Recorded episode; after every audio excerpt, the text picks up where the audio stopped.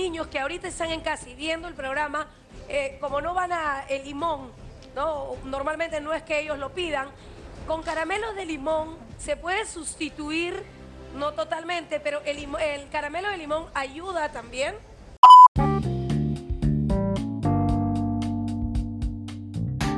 Hola muchachos, ¿qué tal? ¿Cómo están? Bienvenidos a 5 minutos de tráfico. Muchísimas gracias por estar acá con nosotros. Esta vez también estamos haciendo una filmación, un video. Por si acaso estoy con pantalones de pijama, me he puesto una camisa para salir bien en el video. Pero bueno, acá estamos en un día más. Muchísimas gracias a todos los podcasters que me siguen, a todas las personas que me están viendo en el video también. Y bueno, empezamos con un poco de las noticias. Como lo había prometido, el día de hoy es un programa especial en torno a temas de alimentación no para combatir el coronavirus como tal, pero sí para subir las defensas, algunas recomendaciones que les puedo dar, se las voy a dar hoy, así que estén atentos al programa. Como siempre vamos a empezar con las noticias del día. Eh, número de contagiados, 155. Evidentemente seguimos en la fase 3. El incremento ha sido menor de lo que yo esperaba. Yo me imaginaba que para hoy día íbamos a estar en ya 200 infectados, pero no. Estamos en 155. Evidentemente esto no demuestra nada, es una buena noticia, sí, porque la aceleración de crecimiento ha disminuido. Este, esta fue la primera madrugada de toque de queda.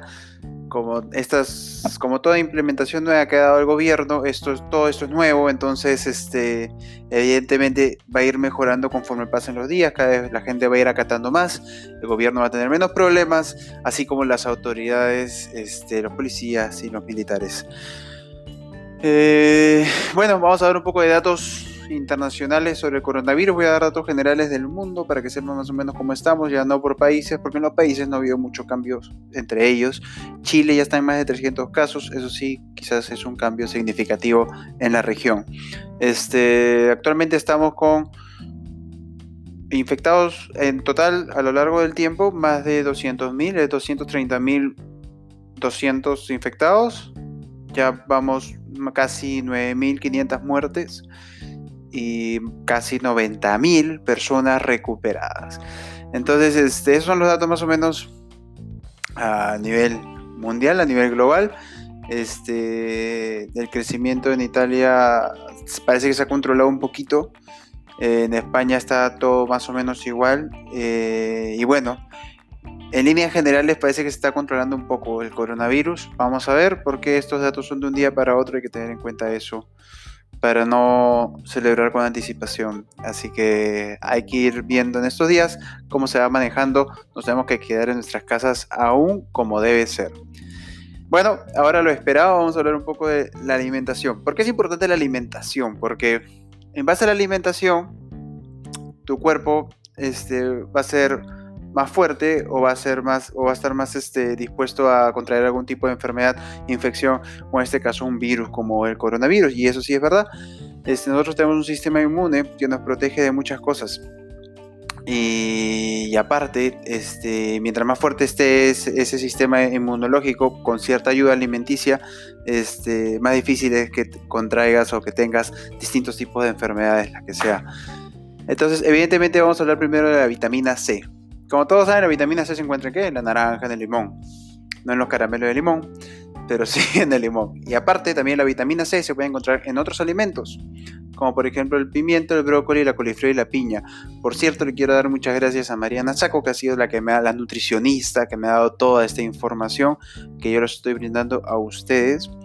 Este, y bueno, también es importante, ella me menciona que, que también es importante la vitamina A y el zinc, entre otro tipo de vitaminas, pero no solamente las vitaminas, sino que también es súper importante la alimentación en base a proteínas y grasas saludables, como por ejemplo la palta, eh, las aceitunas negras, eh, los frutos secos, y bueno, y evitar evidentemente las cosas refinadas. Cuando hablamos de proteína, Mariana por ejemplo me menciona lo que es la proteína animal, que es la que ella recomienda.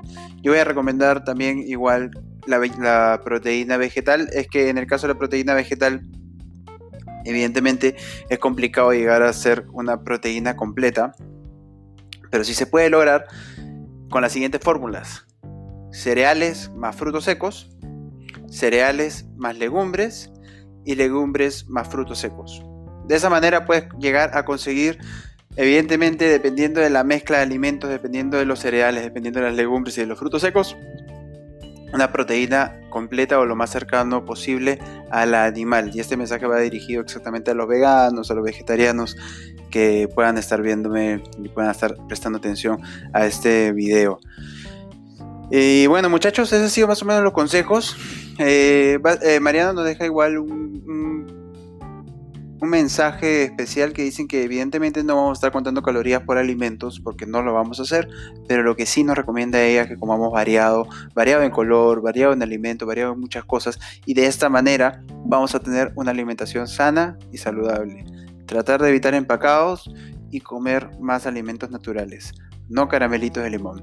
Y bueno, muchachos, ese ha sido el programa de hoy. Los espero mañana en 5 minutos de tráfico. Muchísimas gracias por seguirme. Gracias por ver el video de hoy, que, del de ayer, que tuvo también muchas reproducciones. Y bueno, los espero mañana como todos los días. Cuídense, muchachos.